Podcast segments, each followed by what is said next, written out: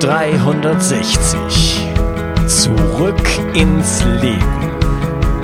Komm mit mir auf eine Reise. Eine Reise zu mehr Energie und fantastischer Gesundheit. Ich möchte dir das Wissen und den Mut vermitteln, den ich gebraucht hätte, als ich ganz unten war. Dabei will ich dir helfen, wieder richtig in deine Energie zu kommen. Zurück ins Leben. Hallo ihr Lieben und herzlich willkommen zu Bio 360 Zurück ins Leben. Das ist der zweite Teil von meinem Interview mit Konrad Knops und wir beide reden Knochenbrühe. Hallo Konrad. Hallo, wir reden knochenhart. genau. ja, es ist auch ein knochenhartes Thema. Äh, und mhm. wir wollen gleich auf die, auf die harten Bestandteile eingehen, nämlich die Mineralien. Wie sieht's denn eigentlich bei der Knochenbrühe mit Mineralien aus? Hat es auf jeden Fall diverse. Also da wäre zum Beispiel Calcium. Ja, ist ja wichtig für alles Harte in unserem Körper. Nägel, Zähne, Knochen, und letztendlich aber auch für lebenswichtige Stoffwechselvorgänge innerhalb der Zelle. Also kennt jeder, ja. Dahin auch noch Magnesium, auch als Konterpart, ähm, welches für 300 Enzymreaktionen im Körper mit verantwortlich ist und vor allem auch auf die neuromuskulären Verbindungen. Also wenn ich jetzt mein äh, Bein äh, bewegen möchte, damit ich laufe, dafür ist das wichtig und ähm, dafür brauchen wir Magnesium. Oder drittens, Phosphor ist auch noch nicht mit drin. Ja? Ohne Phosphor keine Energie. Hier geht es um das ATP, sagt ja manchen was, so ein Treibstoff des menschlichen Körpers, das Adenosin-Triphosphat. Also auch Phosphor ist hier enthalten, lebensnotwendig für unsere Power. Und ähm, das sind alles, also ich nenne es mal die drei, weil das sind die wichtigsten Mineralstoffe, die dort enthalten sind. Ja, wunderbar. Ähm, Knochenbrühe ist die billigste Möglichkeit, sich mit hochwertigen Mineralien zu versorgen. Richtig. Wenn man äh, das auf einem anderen Wege machen möchte, klar kann man jetzt natürlich auch über zum Beispiel Wildkräuter und solche Sachen gehen, aber man findet natürlich auch mhm. andere Mineralien dort da drin. Aber wenn ich mich jetzt über Präparate mit Mineralien versorgen will und ähm, wir sind ja chronisch unterversorgt mit Mineralien heutzutage, dann wird das richtig teuer. Dann bin ich im, im Bereich, weiß ich nicht, 30 bis 50 Euro pro Monat. Dann kaufe ich mir irgendwelche nanoisierten, äh, liposomalen, weiß nicht was, schlag mich tot, äh, Mineralstoffpräparate. ja, und mhm. äh, wir können mhm. uns mit Mineralien versorgen vollständig umsonst oder sehr, sehr kostengünstig ähm, mittels einer Knochenbrühe, die außerdem auch noch lecker schmeckt. Genau das ist es. Und wie du auch davor schon gesagt hast, in dem richtigen Verhältnis. Ja? Wir haben alles, es ist alles da. Wir müssen nichts an sich neu erfinden. Es ist alles da. Ja, genau, wunderbar. äh, was mich interessiert, mhm. und das interessiert mich jetzt zu den Mineralien, aber auch zu, nochmal zu den Aminosäuren, das hatte ich dich noch nicht gefragt. Ähm, um welche ja. Mengen geht's denn da? Also wenn ich mir jetzt, sagen wir mal, also ich habe mir meine meine Knochenbrühe gemacht, so, so wie wir das am Ende der Folge besprechen werden. Oder ich habe sie bei dir erworben. Dann ähm, nehme ich jetzt, sagen wir mal, 250 Milliliter von dieser schönen, guten, ähm, intensiven Knochenbrühe. Wie viel Mineralien habe ich denn da? Bedeckt, deckt das meinen, äh, meinen Bedarf an den Mineralien, die da drin sind, so an Calcium, Magnesium und Phosphor, wie die du genannt hast? Oder ist das ein 10 Prozent oder worum, worüber reden wir da? Genau, also an sich ist das so, wir haben das alles mal äh, labortechnisch einfach ausgewertet, uns auch mal gegengecheckt. Es ist so, dass es natürlich, also wenn du jetzt 250 Milliliter ansprichst, nicht für den ganzen Tag reichen würde. Das ist, das ist klar. Man muss immer gucken, auch ähm, was man eben noch rechts und links dazu nimmt. Ja? Also nur von Knochenbrühe kann man es maximal äh, als Kur sehen. Also zum Beispiel, wenn man jetzt fastet, wäre das eine super Ergänzung, um einfach wirklich stabil zu bleiben, keine Probleme zu haben. Ähm, und wenn man jetzt aber das so in seinem normalen Alltag mit seinem Gemüse und vielleicht auch noch ab und zu mal Fleisch dazu nimmt, dann reicht das generell einfach aus.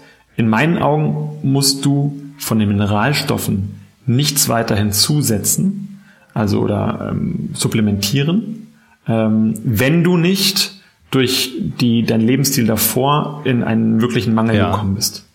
Ähm, deswegen empfehle ich auf jeden Fall, bevor es in die Supplementierung geht, äh, einen wirklich richtig großen Labortest zu machen. Ja, also das ist mehr als ein großes Blutbild. Das muss dann der Heilpraktiker oder Therapeut oder Arzt dann wirklich mal dann einfach in die Wege leiten. Es gibt auch das online bereits schon teilweise zu kaufen, wobei ich das nicht unbedingt empfehlen würde, weil man sich dann doch zu wenig auskennt teilweise als Laie. Das ist nicht böse gemeint, aber das, das gibt einfach, es ist sehr komplex. Also man kann das bestimmt. Aber ich empfehle einfach wirklich mal zu einem Profi zu gehen, das Nährstoffprofil äh, sich testen zu lassen und dann erst wenn wirklich ein Mangel dort festzustellen ist in, bei den Mineralstoffen, bei den Aminosäuren, beziehungsweise dann auch bei Probiotika, da kommen wir später auch nochmal vielleicht hin, dann erst zu supplementieren. Hm, und es bringt nichts vorher irgendwie zu supplementieren und es bringt auch nichts Dinge zu supplementieren, die da nicht im Mangel sind. Also da ganz spezifisch und personalisiert äh, wirklich denken und dann aber auch nicht, und dann ist auch wirklich als Kur zu sehen. Und dann zu sagen, das mache ich jetzt für einen bestimmten Zeitraum. Das ist je nach Stoff unterschiedlich, ja, also von acht Wochen bis ein halbes Jahr. Aber es dann auch wirklich nicht länger zu machen. Es bringt also nicht zu sagen, hey, ich bin jetzt schon drei Jahre dabei und supplementiere das ja. und das und das und das. Niemals. Es ist keine Therapie. Es ist eine, es ist eine Kur und ähm, also ja, es ist keine Dauertherapie, ja. eine Langzeittherapie, ja. eine Kurzzeittherapie. So und ähm, also von daher ist das gut. Das, das Thema Protein ähm, zum Thema Protein und Knochenbrühe ist das so. Ähm, also bei circa, man sagt 0,8 Gramm Protein ja, pro Kilogramm Körpergewicht braucht man als Mensch das wären, glaube ich, schon mal äh, bei, ja, also das wären ungefähr äh, bei 80 Kilogramm, genau, sind 64 Gramm Eiweiß, was man benötigt, ja, damit der, der Körper das bekommt, um sich selbst ja. zu erhalten. Das also, Wenn wir jetzt sagen, also in der Knochenbrühe sind vielleicht, Schule sozusagen. Naja, sind 64 Gramm, aber das, das geht noch. Das nee, nee, reicht bestimmt doch, oder? Bei 0,8 Gramm mal. Das sich ja nur erhalten. Also äh, wir wollen ja. Ach so, das meinst du. Ja, genau. Okay. Ja. ja. Das stimmt. Ja, dann, wenn man, wenn man aber jetzt mehr Eiweiß zu sich nimmt, dann muss man auch trainieren. Weil wenn man das ja. nicht tut, bewegen, also wie ein normaler Mensch sich auch bewegen würde, rennen, ja, das Herzschlag mal hochbringen, etc. Wenn man jetzt also mehr Eiweiß zu sich nehmen würde, und aber nicht sich bewegt, sondern auf der Couch liegt, dann würde das in Fett umgewandelt werden. Braucht nämlich der Mensch sonst nicht. Und dann geht nicht, geht's nicht in die Muskelmasse, sondern es geht in den, in den Fettstoffwechsel und in die Fettmasse. So bedeutet, je mehr man dann zu sich nimmt als 0,8 Gramm Protein pro Kilogramm, ähm, desto mehr muss man sich bewegen. Das geht dann so bis zwei Gramm pro Körper pro Kilogramm ja. Körpergewicht, ja, ja also 160 Gramm. Wenn man jetzt überlegt, dass, dass ich ausreden, hm? sorry. Noch ein, noch ein Punkt dazu. Knochenbrühe, sagen wir mal, sind äh, 5 bis 6 bis 7 Gramm äh, Eiweiß ja, in 100 äh, Milliliter äh, enthalten. Also sagen wir, es sind jetzt äh, 6. Ja, ähm, und dann nimmt man, ja, dann nimmt man so 15, 15 Gramm zu sich. Naja, also letzten Endes müsste man davon ähm, viermal, also müsste man Liter Knochenbrühe trinken, ja, damit es erhalten bleibt. äh, pro Tag. Das geht, das machen manche natürlich, ne?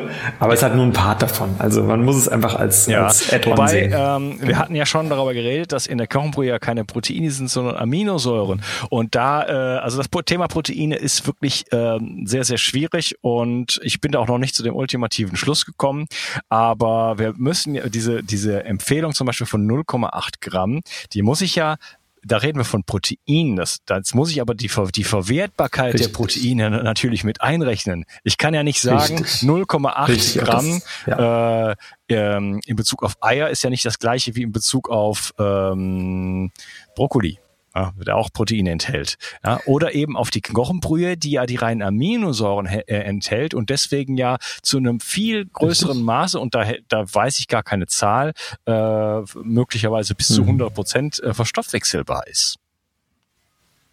Auch hier unterschiedlich, also ganz, ganz klar unterschiedlich ist. Auch manche Proteine, je länger die Ketten, ja, Aminosäurenketten sind, also zum Beispiel ähm, bei Gelatine, ja, die klassische Gelatine, deswegen wird die auch so fest, ähm, die ist schlechter zu verstoffwechseln oder ne, ist schlecht, also nicht so stark bioverfügbar wie zum Beispiel das äh, Kollagenhydrolysat, äh, was dann nicht mehr so stockt, ähm, sondern trotzdem noch Kollagen ist, Kollagen 1 und 2 etc. pp. Das kann man eben auch anders herstellen ähm, und dann ist das aber schneller verfügbar und auch stärker verfügbar. Und da gibt es aber keine Studien zu. Also man weiß, glaube ich, jedenfalls ich, mir sagt das nichts, ich kann, ich kann dazu keine Aussagen treffen, wie viel jetzt direkt 100 Prozent da jeder auch wirklich von braucht, zu dem einzelnen, zu den einzelnen Aminosäuren.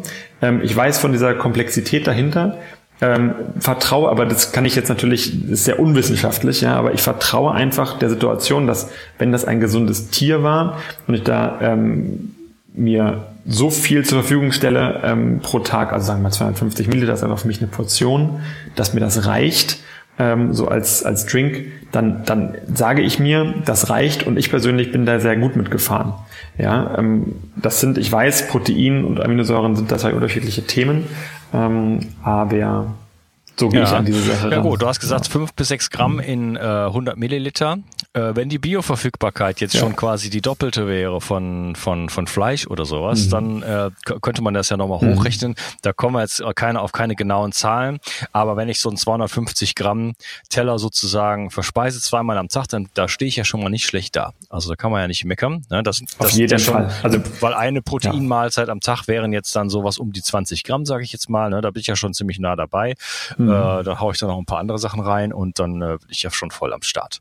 Äh, bei, den, bei den Mineralien hattest Richtig. du mir keine Zahl genannt. Habt ihr, du hattest gesagt, ihr habt da eine Untersuchung gemacht. Äh, hast du eine Zahl, was, wie viel man so ungefähr äh, an Gesamt, an Gesamtbedarf, Tagesbedarf sozusagen in 100 Milliliter hat? Kann ich dir leider gerade nicht sagen. Müsste ich nochmal nachreichen. Oh, das müssen wir dann in die Show Notes ja, packen. Das interessiert mich auf jeden ja, Fall kolossal und das würde mich total okay. freuen, wenn du mir das äh, wirklich zuschicken könntest. Sehr gerne. Ja. Mache ich, mach ich. Uh, gut, dann ähm, gibt es in dem, ja, das Kollagen schon angesprochen. Das Kollagen mhm. ist ein Protein und das ist in dem in der Knochensuppe enthalten. Auf jeden Fall. Ja, okay. Klar. Wofür braucht mhm. man das denn? Ja, das, das Kollagen, es gibt da ähm, 28 Kollagentypen. Muss man vorstellen. Ja? Also 28 verschiedene Kollagenarten, wobei auch da glaube ich, äh, meines Erachtens nach noch nicht alles abgeschlossen ist. Ähm, und man findet immer wieder mal neue. Ich habe jetzt wieder schon von 8, 9 gehört. Aber lass uns mal mit 28 bleiben. Ist schon groß genug. So. Und davon ist der größte Teil Typ 1. Ja, ist ein fibrilläres Kollagen nennt man das. Das ist, wenn man jetzt auch ein Pulver kauft, dann gibt es meistens Kollagen Typ 1 zu kaufen, weil das wirklich auch am meisten enthalten ist. Warum? Weil das ähm, in Haut, Sehnen, Faszien, Knochen, Gefäßen, inneren Organen enthalten ist, bei Tieren und bei Menschen und deswegen immer auch dann einfach zu extrahieren ist.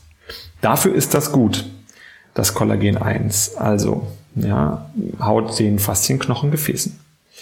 Ähm, und dann ein kleinerer Bestandteil ist dann zum Beispiel Kollagen 2. Und das ist aber auch sehr wichtig, weil es da nämlich in Richtung Knorpel geht. Hyaline-Strukturen werden aufgebaut. Ja.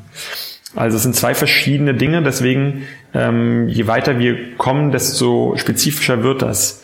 Jetzt lohnt es sich eigentlich fast nur noch Kollagen Typ 3 noch zu erklären. Da geht es um Gefäßwände nochmal spezieller innere Organe, Hornhaut, ja, ähm, so und dann den restlichen der Kollagentypen. Ganz ehrlich, ich glaube, das ist ähm, also ich habe mich damit nicht beschäftigt, was es da noch alles gibt. Das wird dann sehr sehr viel oder sehr spezifischer.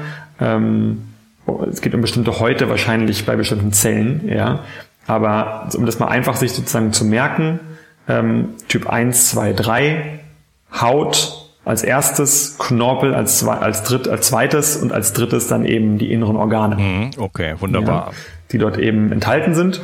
Und diese werden eben aus den Knochen oder den Knorpeln oder Haut, wie man, man macht ja auch zum Beispiel äh, bei der Knochenbrühe macht man ja auch ähm, Rinder, ähm, ja, Füße mit rein, ja, oder Hühnerfüße. Also da sind ja auch schon Hautstrukturen mit dabei. Und ähm, die werden ausgekocht und die sind dann auch mit in der Brühe drin. Ja, wunderbar. Das heißt, ich habe hier äh, Strukturelemente in der Knochenbrühe drin, die also wirklich für Haut, Knochen, ja. Organe, äh, Zähne, was du alles gerade erwähnt hast, äh, wirklich essentiell mhm. sind. Und äh, wie mhm. ist denn der Effekt davon, wenn ich mich jetzt äh, mit diesen Kollagenen äh, in adäquater Weise versorge, gegenüber, wenn ich das nicht tue?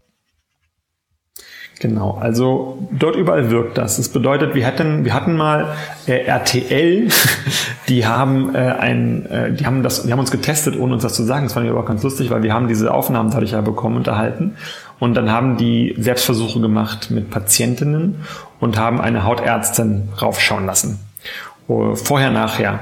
Und da geht es um die Feuchtigkeit der Haut, der Elastiz die Elastizität der Haut und um kleine äh, Äderchen, die sich dann eben zeigen, ähm, wenn die Haut ähm, an, an sich nicht gut durchblutet beziehungsweise durchlebt wird, ja.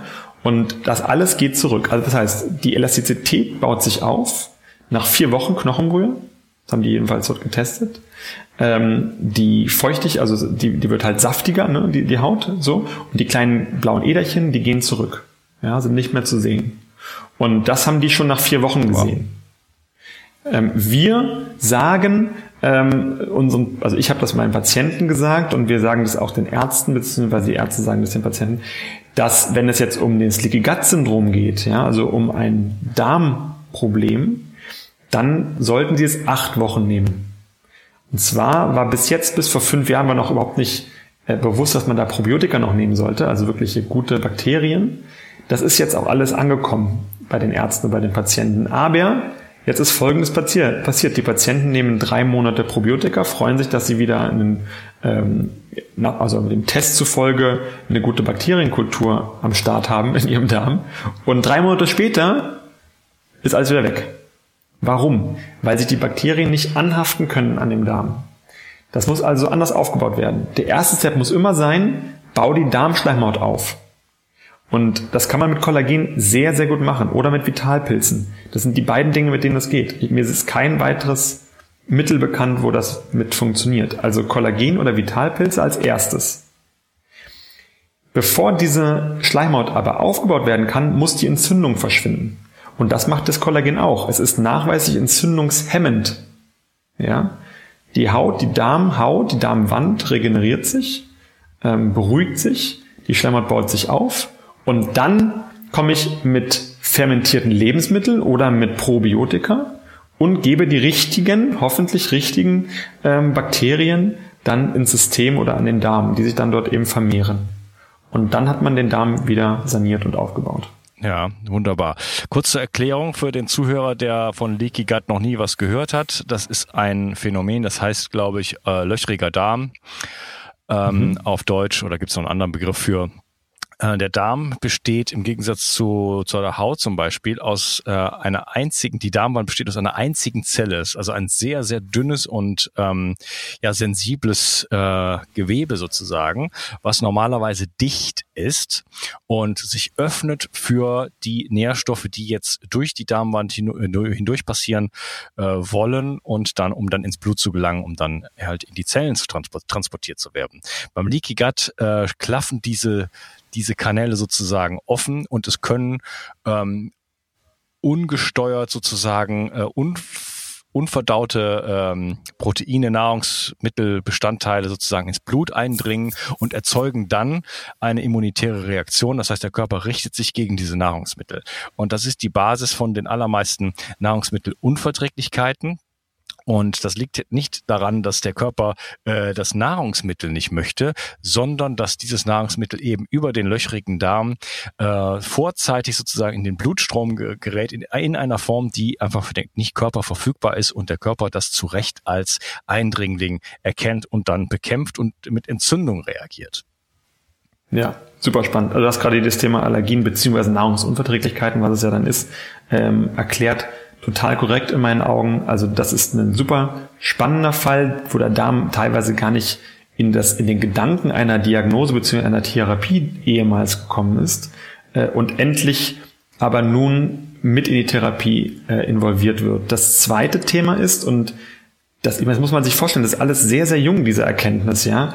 Dann kamen die Patienten noch bis vor drei, vier Jahren äh, an und haben gesagt, Mensch, ich habe jetzt einen großen Bluttest gemacht und meine Leberwerte sind so hoch.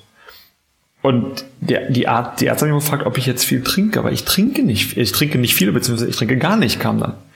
Und nun, ähm, naja gut, dann ist das eben jetzt falsch. Und dann wurde das Thema einfach ad acta gelegt. Ne? Wenn sie nicht viel trinken, dann müssen wir das dann nochmal im halben Jahr beobachten. Aber man muss sich überlegen, warum die Leber eben so viel filtern muss. Das ist ja ein, ein Giftungsorgan. Und genau das ergänzen wir jetzt einfach, was du gesagt hast, muss ich vorstellen, diese Fremdstoffe, die eigentlich nicht durchgelassen werden wollten durch den Darm, sind aber nun im System und müssen verstärkt durch die Leber gefiltert werden. Und die Leber ist überlastet, wird überlastet über die Zeit und gibt dann eben schlechte Blutwerte beim Bluttest ab. Ja? Also, wer einen schlechten Leberwert hat, aber nicht viel trinkt oder auch nicht viel Medikamente zu sich nimmt, der kann mal darüber nachdenken, ob es vielleicht am Liegegatzensyndrom liegt. Okay, wunderbar. Ja, guter Hinweis. Ähm, welche Rolle spielt denn eigentlich die Herkunft der Knochen beim Mineralstoffprofil und Mineralstoffgehalt? Also ähm, ich möchte auf das Thema nochmal eingehen, Weidehaltung versus mhm. Bio versus Industriefleisch, äh, beziehungsweise Industrieknochen, sorry. Ähm, ja wir wollen über Gifte reden, wir wollen über Schwermetalle reden, Glyphosat, wir wollen aber auch darüber reden, ist eventuell das Nährstoffprofil in den Knochen anders? Was hast du dazu zu sagen? Also, wir haben uns gleich von Anfang an entschieden, dass wir die beste Qualität haben möchten. Erst einmal aus einem ethischen Aspekt heraus. Und damit ist es ja auch dann alles also ist auch der Einkauf ja für uns als Unternehmen beziehungsweise auch als Privatperson sehr schnell eigentlich äh, entschieden und fertig. Aber man kann sich auf der gesundheitlichen Ebene natürlich entscheiden oder nochmal das durchdiskutieren, warum das eigentlich wirklich gut ist, äh, neben den ethischen Aspekten. Und da fangen wir mal einfach ganz normal an bei dem Weiderind. Also der, die Kuh ist ein, ein grasfressendes Tier und hat nicht umsonst die, Mägen, die, die, die sie hat. Und kann sich einfach nur von Gras ernähren. Fertig. Und braucht kein extra Kraftfutter oder braucht ähm, ja kein Soja oder auch kein Weizen. Im Gegenteil, es macht das Tier krank und anfälliger für Krankheiten, so rum, das kann man erstmal so sagen, es macht es anfälliger, das Immunsystem wird geschwächt, es ist nicht dafür gemacht, ähm, Weizen zu essen, beziehungsweise an sich Soja zu essen, in dem Maße, wie es getan wird. Und da kommen wir auch zu einem ganz wichtigen Punkt. Ähm, wir kaufen Bio, ja, aber Bio ist nicht genug, leider. Das heißt, wer einfach nur Bio-Fleisch kauft, leider nicht, ja. Ähm, wer Biofleisch kauft, der macht schon mal einen guten, äh, guter Step. Aber wenn man jetzt mal wirklich überlegt, dass die Bio-Kuh Bio-Soja zu sich genommen hat, was es 100% hat, ja, wenn nicht explizit draufsteht Weidehaltung, was nicht viel existiert in Deutschland, ähm, dann ist an sich ähm, nur die Hälfte der Miete gerade bezahlt. Ja, ja okay. höchstens. Höchstens, maximal. genau. Also. Ja. Denn die Zertifizierung alleine, also glaubt es mir oder glaube es mir, es, es reicht nicht. Ähm, es reicht hinten und vorne nicht. Ähm, so, das bedeutet, was wir gesagt haben, wir brauchen Bio, ja, okay, aber wir brauchen auch die Weidehaltung bei den Kühen und die Freilandhaltung bei den äh, Hühnern. Okay, gut. Ja. Ähm, es gibt zum Beispiel Studien, die zeigen, dass ähm, Rinder, die Kraftfutter gegessen haben, beziehungsweise sich nicht bewegt haben, weil sie in Massentierhaltungsaufzuchtstellen äh, gehalten werden, dass die einen erhöhten Spiegel an Omega-6-Fettsäuren haben und die Weiderinder einen erhöhten Spiegel an Omega-3-Fettsäuren. Also von außen sieht die Kuh vielleicht gleich aus, aber von innen gibt es auf jeden Fall erst einmal nachweislich einen Unterschied an den Fettsäuren. Was ist ja, das gravierenden, ein gravierender Unterschied, denn es, das, das Nährstoffprofil von, von, von Weizen und von, von, von Soja und so weiter ist mhm. ja ein völlig anderes als die, als die Wiese und die Wildkräuter, die eigentlich das Tier essen sollte. Ja, Genau, das ist es. Auch Bakterien. Also man muss auch mal überlegen, das ist jetzt ja. auch das nächste Thema. Man muss das, eigentlich müsste man das jetzt noch weiter denken, ja. Also wo grasen die? Welches Gras steht da jetzt wirklich? Und wie ist die Erde darunter auch beschaffen? Das ist sehr, sehr wichtig, weil das ist ein komplexes Lebewesen auch mit den äh, kleinsten Bakterien und, und Kleinstlebewesen, die natürlich auch mit aufgenommen werden äh, durch die Kuh. Also man glaubt ja zwar immer, okay, sie sind Vegetarier, ja, stimmt, aber es ist die Bakterien, die damit aufgenommen werden über das Gras, ähm, die sind nicht zu verachten. Und die sind aber auch nur richtig, wenn das, wenn das Gras oder das, das Land nicht bespritzt ist oder beziehungsweise äh, der Boden nicht ausgelaugt ist. Also auch da muss man nochmal weiterdenken. Ja? Hm, aber genau, jetzt, denn Glyphosat ist ja nichts anderes als Antibiotika für die Erde. Richtig. Und ähm, das kommt, ja. Genau, das tötet nicht nur die Erde, äh, das tötet auch uns, denn letzten Endes ähm, ja, kommt es in unsere Nahrung und es sorgt auch dafür, dass einfach das, was wir dann essen, nicht das enthält, was es enthalten sollte. Der Glyphosat ist nämlich zum Beispiel auch ein Chelatbildner und sorgt dafür, dass einfach die ähm, Nährstoffe aus den Pflanzen, die jetzt die Kühe essen, gar nicht äh, ähm, für die Kuh dann verstoffwechselbar sind, beziehungsweise überhaupt enthalten sind. Richtig. In ihrer Nahrung. Richtig, richtig. Und ich finde das zum Beispiel nur spannend. Ähm, also ich habe einen Garten übernommen, der war schon relativ gut gepflegt. Äh, also es ist ein Morgenland, den ich da bekommen habe im Norden Berlins. Ja, also dieser Morgenland, der habe ich mir angeschaut, alles super. Hm, allerdings wurde der bewässert mit so einem Bewässerungssystem. Ähm, und dann habe ich das irgendwann rausgerissen, weil ich das so, weil ich diesen Garten so als Patienten empfunden hatte, ja, so angeschlossen an so einem System. Und dann ist die Hälfte der Pflanzen natürlich drauf, draufgegangen, ja, weil die waren es gewohnt, eben dieses Wasser zu behalten. Und dann habe ich das aber in Kauf genommen und habe gesagt, okay, nur die Stärken hier überleben in diesem Garten. Die Starken kommen in den Garten.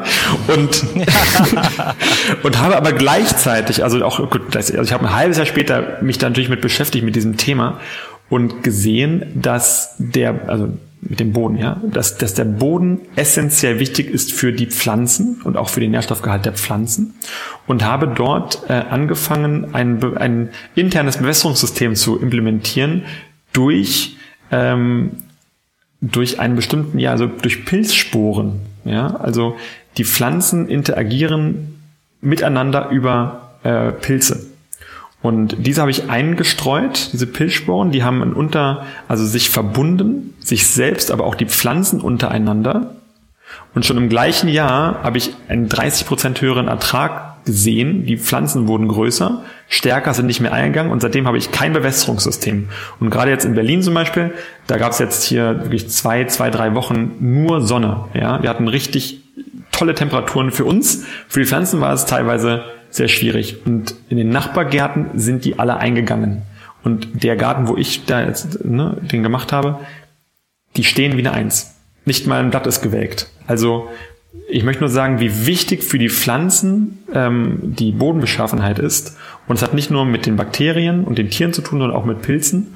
Und auch diese werden durch das Glyphosat und durch eine falsche Bodenhaltung und Landwirtschaft zerstört. Und ähm, die sind essentiell wichtig und wir müssen uns damit wirklich beschäftigen mit diesem Thema. Ja, wunderbar. Ich bin dir sehr dankbar, dass du auch auf die ethischen Aspekte und ökologischen Aspekte eingegangen bist. Ähm, wir haben es ja sowohl auf der fleischessenden Seite als auch auf der vegan-vegetarischen Seite ähm, mit zwei, oder wir haben es ja sozusagen mit zwei ganz großen Problemen auf der Welt zu tun, sage ich mal, in dem Bereich Ernährung und Landwirtschaft. Das ist einerseits die, äh, die Massentierhaltung, mhm. ja, die, die Tier-KZs, mhm. sage ich jetzt mal, äh, wo die Tiere völlig entartet sozusagen, also nicht artgerecht gehalten werden, nicht artgerecht ernährt werden. Ähm, sie, also sie werden erstmal ernährt mit Getreide, mit Sojaprodukten, die in, in, im Normalfall erstmal äh, reichlich Giftstoffe enthalten, die das Tier akkumuliert und wir finden das in dem Fettgewebe mhm. wieder. Da die Kuh etwas isst, was sie nicht essen sollte, äh, entzündet sie sich und wird krank und wird dann mit Hormonen und Antibiotika behandelt mhm. und das finden wir dann in diesem Fleisch. Genau. Selbst wenn ich im Bio-Supermarkt einkaufen gehe, äh, dann habe ich zwar das Glyphosat nicht da drauf, zumindest nicht in dem das wurde halt nicht gleich draufgeschüttet mhm. sozusagen, aber äh, alles andere bleibt bleibt äh, bleibt noch dabei. Ne? Das heißt, äh, das Tier wird immer noch falsch ernährt und ich habe ein völlig anderes Mineralstoffprofil, was letzten Endes zu Entzündungen bei mir im Körper führt. Ja. Genau. Ja. Außerdem unter, unterstütze ich damit auch die weltweite Landwirtschaft und das tue ich als Veganer ja natürlich sowieso, es sei denn, ich mache absolut alles richtig, aber da muss man sich dann auch auf die Hinterbeine mhm. stellen, denn die meisten Veganer sind ja Junkfood-Veganer oder es gibt zumindest sehr viele. Äh, die sich halt von, von veganer genau. Pizza und äh, Tofu-Burger und solchen ja. Dingen ernähren und die ganz genauso wie alle anderen äh, Normalesser natürlich auch äh, sich an diesem Raubbau der Erde äh, beteiligen, den wir Landwirtschaft nennen und äh, wo wir wirklich Monokulturen erzeugen und, und die Erde vergiften und dazu, was dazu führt, dass wir uns auch allein vom, vom, vom Standpunkt des Mikrobioms her schon äh, völlig von der Erde trennen und äh, ja in eine Spirale von chronischen Krankheiten driften, die äh, schon jetzt absehbar äh, ein episches Ausmaß Das ist ähm, wirklich gut zusammengefasst, was du sagst. Und ich möchte noch ergänzen, ähm, bei den Leuten, also ich meine, ich kenne mich das, ich kann mich da nicht ausnehmen oder kon konnte mich, kann mich da auch in der Vergangenheit nicht ausnehmen. So rum, jetzt habe ich es, glaube ich, gefunden wo kann man was ändern? Es geht nicht darum, jetzt gleich die ganze Welt zu ändern, sondern Mikrokosmos gleich Makrokosmos ist eigentlich hier der Gedanke. Wir müssen anfangen, das bei uns erst einmal richtig zu machen. Und wenn wir über die über den Boden, also die Erde an sich, den Boden reden, wo nicht genug Bakterien drin sind, dann müssen wir erstmal bei uns anfangen. Gleichgesetzt wäre das der Darm. Also erstmal bei uns den richtigen, die richtigen Bakterien dort einpflanzen. Ja, und auch die richtigen Pilze, auch das ist dasselbe. Auch die richtigen Pilze dort erstmal einpflanzen. Und wenn bei uns alles richtig ist und wir danach leben, dann haben wir schon durch die Wellen, die das nach außen bringt, weil wir einfach andere Dinge dadurch einkaufen müssen, weil wir uns da einfach anders verhalten müssen, dann haben wir schon eine Menge für die Umwelt getan. Und wenn das aber dann gut ist, dann geht es uns so viel besser. Wir haben so viel mehr Energie, dann können wir uns als zweiten Step entscheiden, wirklich das auch äh, in die Umwelt dann zu tragen und das jetzt größer werden zu lassen, diesen Gedanken. Hm, aber erst einmal bei sich selbst anfangen. Und ich glaube, das ist gut für jeden, denn die meisten Leute sind ja Egoisten, was auch völlig in Ordnung ist. Also ich plädiere dafür, bitte seid egoistisch und ähm, tut euch erst einmal was Gutes. Ja? Und dadurch, dass ihr das tut, Klar. kriegt ihr so viel Energie und dann könnt ihr auch der, der restlichen Welt helfen. Genau. Klar, äh, das ist, also ich meine, ich mache das, ja. damit ich gesund bin, damit ich optimal versorgt bin äh, und damit ich in einer Welt leben kann, die äh, hoffentlich noch zu retten ist. Also äh, das, das geht, es ja. geht's mir nur um mich. und, und wenn ich dann auch noch weiß, dass das für die anderen auch noch gut ist, äh, das ist, das, das, das ist ja auch wieder schön für mich, genau. denn das freut genau. mich. Genau, genau ja. darum geht's. Und das, ja.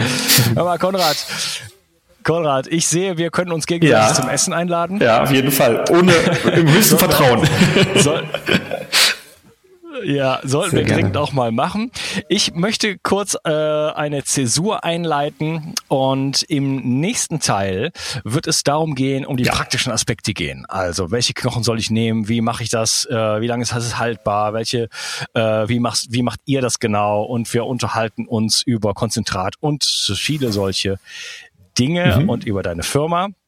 Äh, ich danke dir schon mal für diesen Teil des Gespräches und wir sprechen uns im nächsten Teil.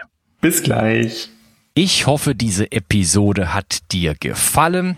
Und wenn du das Gefühl hast, dass ich deinen Tag heute ein wenig schöner gemacht habe, dann möchte ich dich einladen, vielleicht auch meinen Tag etwas schöner zu gestalten, indem du mir eine Rezension und fünf Sternchen bei iTunes hinterlässt, denn das ermöglicht es mir, diesen Podcast hier mit mehr Freude und Leichtigkeit zu machen. Wenn du darüber hinausgehen möchtest, habe ich auf meiner Webseite bio360.de slash ich helfe dem Projekt noch ein paar andere Vorschläge, wie du mich unterstützen kannst, sogar monetär unterstützen kannst, ohne dass es dich einen einzigen Pfennig kostet und mit zwei Mausklicks erledigt ist. Ansonsten kannst du in die Bio 360 Community kommen. Das ist unsere Facebook Community. Da gibt es sehr aktive Mitglieder. Einige unserer Interviewgäste sind auch in dieser Community und äh, beteiligen sich auch daran. Das heißt, du hast die Möglichkeit, einige uns legst und so diesen Podcast auch ein Stück weit für dich mitgestalten kannst. Da freue ich mich riesig drauf und ja, wir sehen uns in der Bio 360 Community. Es freut mich, dass du heute dabei warst und wir hören uns wieder in der nächsten Episode. Ich wünsche dir einen wundervollen Tag. Ciao, dein Unkas. Bio 360. Zurück ins Leben. Komm mit mir auf eine Reise. Eine Reise zu mehr Energie und fantastischer Gesundheit. Ich möchte dir das Wissen und den Mut vermitteln, den ich gebraucht hätte, als ich ganz unten war. Dabei will ich dir helfen, wieder richtig in deine Energie zu kommen. Zurück ins Leben.